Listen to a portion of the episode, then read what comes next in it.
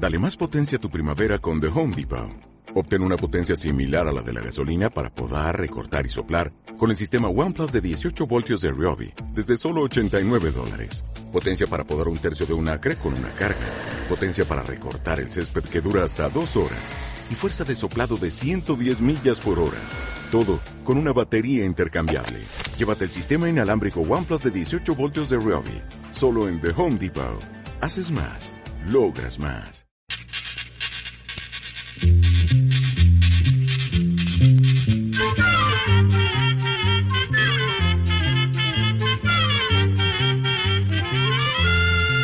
Llegó pa' todo, llegó la escuela, llegó la escuela, llegó por radio.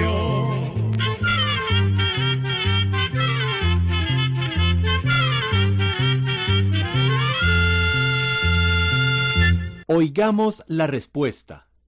Es el programa que les trae a ustedes el Instituto Centroamericano de Extensión de la Cultura, ICQ. El Instituto Centroamericano de Extensión de la Cultura, ICQ, presenta su programa Oigamos la Respuesta. Hoy les vamos a contar la vida de Benjamin Franklin, un niño pobre que se convirtió en uno de los hombres más importantes de los Estados Unidos de Norteamérica.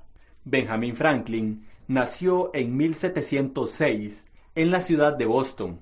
En esa época, los Estados Unidos eran una colonia de Inglaterra. En la familia de Benjamín eran 17 hermanos. El padre quería que todos fueran trabajadores y que tuvieran buenos modales. No aceptaba que sus hijos se portaran mal. De pequeño, Benjamín siempre iba a pescar con sus amigos a un pantano cerca de su casa. Un día, Benjamín les propuso a los demás niños que amontonaran piedras en la orilla para no embarrialarse los pies cuando iban a pescar. Esperaron que se hiciera de noche y trajeron las piedras de una casa en construcción que estaba cerca de allí. A la mañana siguiente, cuando los obreros que estaban levantando la casa se dieron cuenta, le llegaron con la queja al padre de Benjamín, y éste los obligó a devolver todas las piedras a sus dueños. Cuando Benjamín le quiso explicar que lo había hecho porque pensaron que hacían una cosa útil, su padre le respondió, lo que no es honrado no es útil. Como la mayoría de las familias norteamericanas de esa época, la de Benjamín no tenía mucho dinero. Aunque en aquella época muchos niños no podían estudiar, a él lo mandaron a la escuela a los ocho años. Su padre quería que, por ser el más pequeño, tuviera una buena educación y se dedicara a predicar en la iglesia. En la escuela se vio que Benjamín escribía muy bien, pero que le costaba mucho aprender a sumar y restar. Así que, después de dos años, el padre decidió sacarlo de la escuela y ponerlo a trabajar en el negocio de la familia, un pequeño taller donde se fabricaban y vendían candelas y jabones. A Benjamín lo pusieron a cortar las mechas para las candelas pero no le gustaba ese trabajo y quería hacerse marinero porque le gustaba mucho el mar. El padre de Benjamín no quería, porque un hijo más grande se había ido en un barco y hacía años que no sabía nada de él.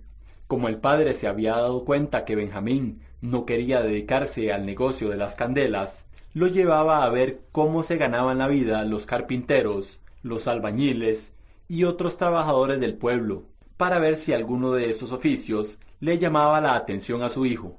Pero Benjamín seguía pensando en el mar, hasta que un día el padre vio que su hijo, siempre que podía conseguirse unas monedas, las gastaba en libros que leía con mucho interés. Entonces, decidió que Benjamín debía trabajar en una imprenta. Ahí comenzó para Benjamín Franklin una nueva vida.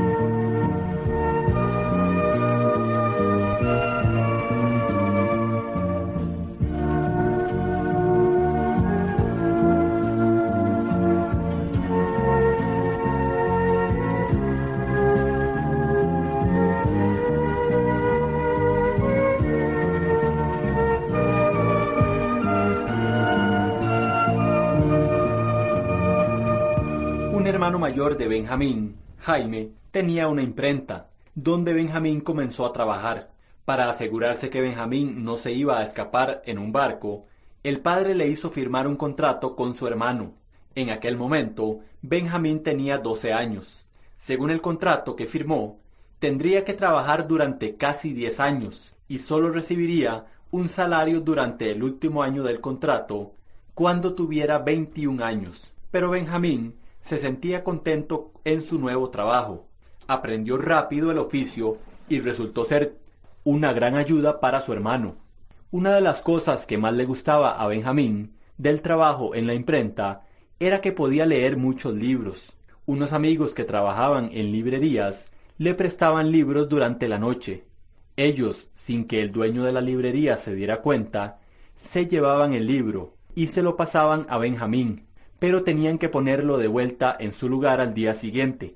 Así que Benjamín a veces pasaba la mayor parte de la noche leyendo, para terminarlo y poder entregarlo al otro día.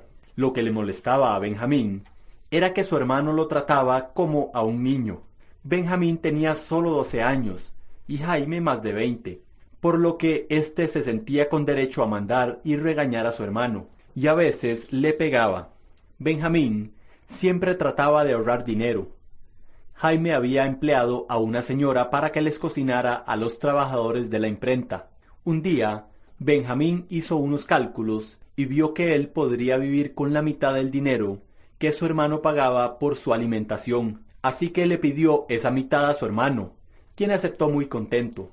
Benjamín, con ese dinero, consiguió alimentarse por su cuenta perfectamente, y además ahorrar un poco para comprar libros, que leía al mediodía, cuando la imprenta cerraba para que los empleados almorzaran. Cuando encontraba un libro muy bien escrito, Benjamín lo usaba para aprender a escribir mejor. Para eso, leía con mucho cuidado alguna página que le gustaba especialmente y anotaba en un papel algunas de las palabras. Después de varios días, sin volver a leer el libro, trataba de volver a escribir lo que decía la página. Otras veces transformaba alguna parte del libro en una poesía, y después de unos días, sin mirar el libro, trataba de escribir la página como la había leído la primera vez. Jaime comenzó a publicar un periódico, y Benjamín lo vendía por la ciudad de Boston. Un día, Benjamín escribió un artículo para el periódico, pero pensando que su hermano no lo iba a tomar en cuenta, lo dejó en el negocio en un sobre, sin firma, como si un desconocido lo hubiera dejado allí durante la noche. Su hermano y otros amigos que escribían para el periódico leyeron el artículo sin saber que era de Benjamín y decidieron publicarlo. Benjamín siguió colaborando en secreto para el periódico durante mucho tiempo, hasta que un día le contó la verdad a su hermano, y éste se enojó mucho. A partir de ese momento, las peleas entre los hermanos se hicieron cada vez más fuertes. Poco después, Jaime publicó unos artículos en el periódico que no le gustaron al gobierno. Por eso fue encarcelado y le prohibieron seguir publicando el periódico. Para que el periódico pudiera seguir saliendo, Benjamín puso su nombre como director, y para no tener problemas con la ley, hubo que terminar el contrato de 10 años entre él y su hermano. Varios números se publicaron con Benjamin Franklin como director, pero las peleas entre los hermanos continuaban, así que un día Benjamín tomó un barco y se fue para el estado de Pensilvania. Trabajó un tiempo allí y le iba muy bien, pero el gobernador de Pensilvania lo convenció para que se fuera a Londres, la capital de Inglaterra, y le prometió darle recomendaciones para el gobierno inglés. Benjamín, aunque solo tenía 18 años, aceptó la propuesta, pero cuando llegó a Londres, se dio cuenta que el gobernador lo había engañado y no había mandado las recomendaciones. Benjamín se encontró solo, sin amigos, en un país que no conocía, pero consiguió trabajo en las mejores imprentas y adquirió mucha experiencia. Cuando regresó a Pensilvania, dos años después, puso su propio negocio, pero se encontró con que ya había otras imprentas, lo que hacía muy difícil la competencia para un recién llegado. Sin embargo, Benjamín estaba acostumbrado a las situaciones difíciles, así que se puso a hacer lo que sabía hacer mejor, trabajar mucho, imprimiendo libros y periódicos de mucha calidad.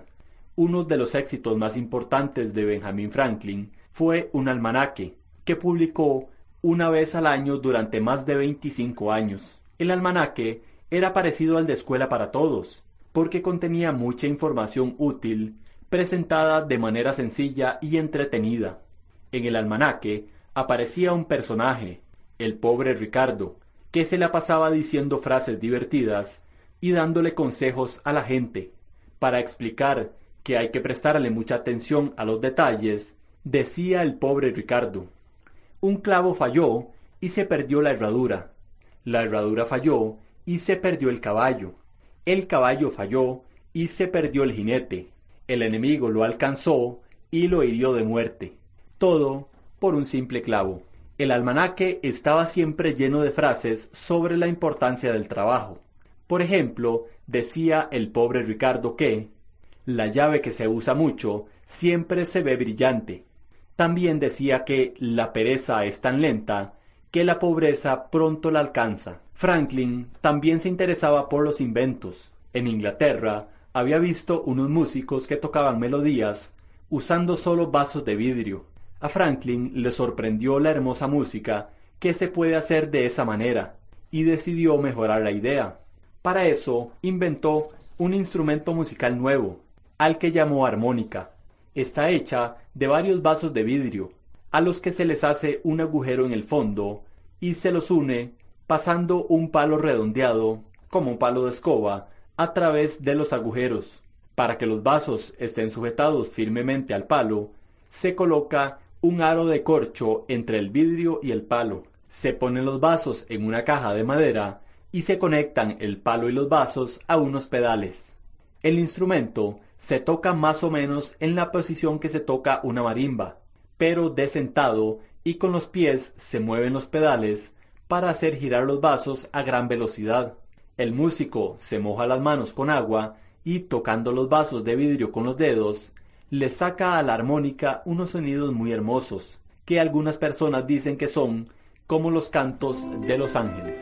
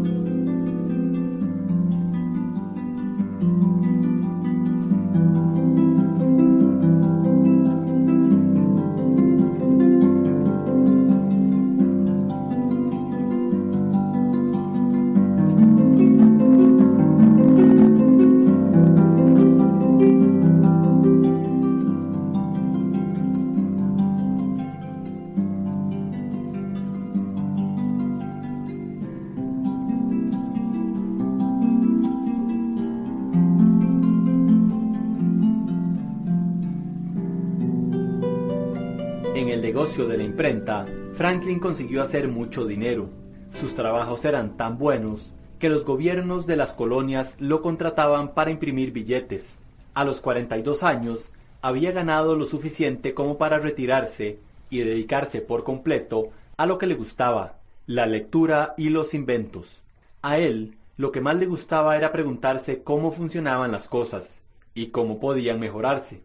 Además de la armónica, inventó muchas otras cosas. Por ejemplo, vio que en el invierno En los Estados Unidos la gente calentaba la casa prendiendo un fuego en lo que se llama el hogar, que es una especie de cajón hecho de piedras y que tiene una chimenea para sacar el humo para fuera de la casa. Lo que Franklin se preguntó fue cómo se podría gastar menos leña y producir más calor, porque a él le parecía que con los hogares se estaba desperdiciando mucha leña. Para eso inventó una estufa de metal abierta que calentaba mejor la casa y usaba menos leña. A esa estufa le quedó el nombre de estufa Franklin.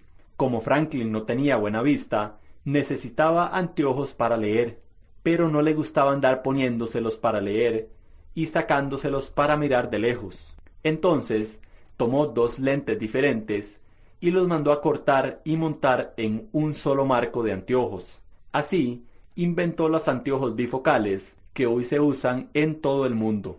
Pero había una cosa que a Franklin siempre le había interesado y que los científicos habían tratado de investigar sin éxito. Franklin había observado que durante las tormentas el cielo a veces se ilumina y se produce un gran estruendo, que es lo que llamamos trueno, y cuando cae a tierra puede quemar casas o árboles. En la época de Franklin, algunas personas creían que eso era una lengua de fuego que caía a tierra desde el cielo, y por eso podía causar incendios. Pero nadie sabía con seguridad qué eran los rayos. Con unos amigos, Franklin había aprendido lo poco que se sabía en aquella época sobre la electricidad, y se le ocurrió que el rayo podría ser una corriente eléctrica. Pero si era así, ¿cómo hacer para probarlo? ¿Cómo hacer para entrar en contacto con un rayo si los rayos solo se producen durante las tormentas, a muchos metros de altura y nunca en un lugar fijo? Franklin estuvo pensando sobre eso algún tiempo y recordó que los rayos parecían tener una preferencia por las cosas puntiagudas, porque a menudo caían sobre árboles altos o sobre las cruces de las iglesias. Entonces construyó un barrilete, es decir, un papalote o cometa, como se le dicen en Centroamérica. Le amarró una varilla de metal y lo remontó un día cuando comenzaba una tormenta. Como él había imaginado, en el extremo del hilo que Franklin sostenía en sus manos, donde había colocado otro pedazo de metal, se podía sentir el cosquilleo de la electricidad. Al realizar este experimento, comprobó que es posible proteger las casas contra los rayos colocando una varilla de metal que sobresalga un poco del techo y cuya parte inferior se encuentra enterrada, de forma que la corriente eléctrica llegue a la parte de arriba de la varilla y después de recorrerla toda se pierda en la tierra. Ese es otro invento de Franklin, el pararrayos. Nombrado director de los correos de los Estados Unidos, inventó el odómetro, un aparato que se coloca en los vehículos y que va contando las vueltas que dan las ruedas, lo que permite medir las distancias recorridas. Inventó ese aparato para poder comparar las diferentes rutas de las carretas que transportaban la correspondencia. Benjamin Franklin estaba contento de haber vivido una vida feliz y provechosa, pero, a pesar de todas las cosas que había hecho, todavía le esperaba una prueba, tal vez la más importante de todas.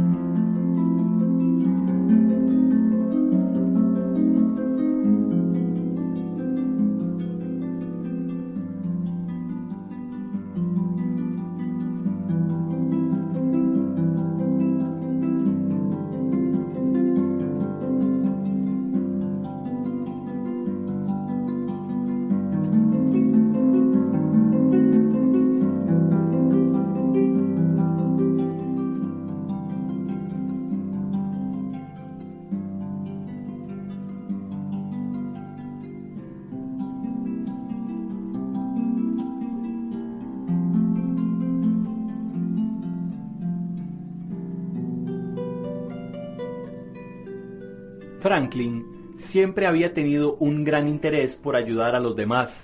Él fue quien organizó en Pensilvania la primera compañía de seguros para prevenir grandes desastres, sobre todo por causa de los incendios. Fue el primero en los Estados Unidos en crear un cuerpo de bomberos. También creó la primera biblioteca por suscripciones, es decir, una biblioteca en la que prestan libros pagando una pequeña cuota mensual. Además, fue secretario del Congreso de Pensilvania durante muchos años, aunque nunca le echó por obtener un puesto. Lo cierto es que fue llamado muchas veces a trabajar en el gobierno, y nunca dijo que no, porque creía que era una obligación de cualquier ciudadano ayudar a la comunidad. Cuando las relaciones entre los Estados Unidos e Inglaterra se pusieron peor y estalló la guerra por la independencia norteamericana, Franklin fue llamado a servir a su país.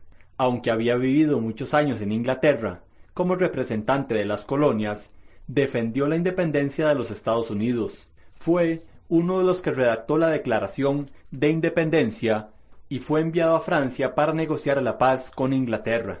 Ayudó a redactar la Constitución y es desde entonces uno de los norteamericanos más ilustres.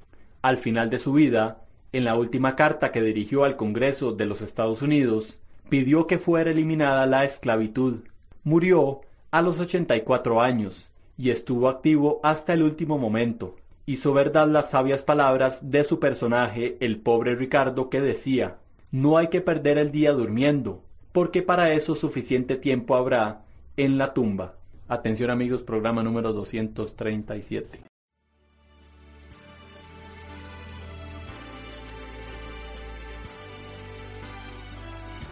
Así llegamos a un programa más de Oigamos la Respuesta. Pero le esperamos mañana, si Dios quiere, aquí por esta su emisora y a la misma hora. Mándenos sus preguntas al apartado 2948 1000 San José, Costa Rica. También nos puede llamar a los teléfonos 22 25 52 38 o 22 25 53 38 o mándenos un fax al 22 25 22 27. También le damos el correo electrónico isq.org.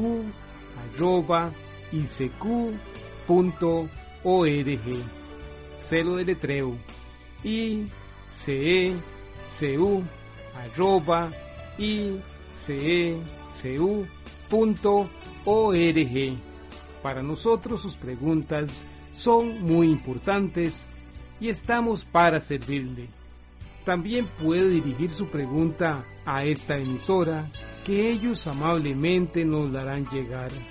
Muy importante, dele su nombre completo, dirección bien exacta ah, y el lugar donde escuche el programa. Recuerde que comprender lo comprensible es un derecho humano. Que Dios le bendiga.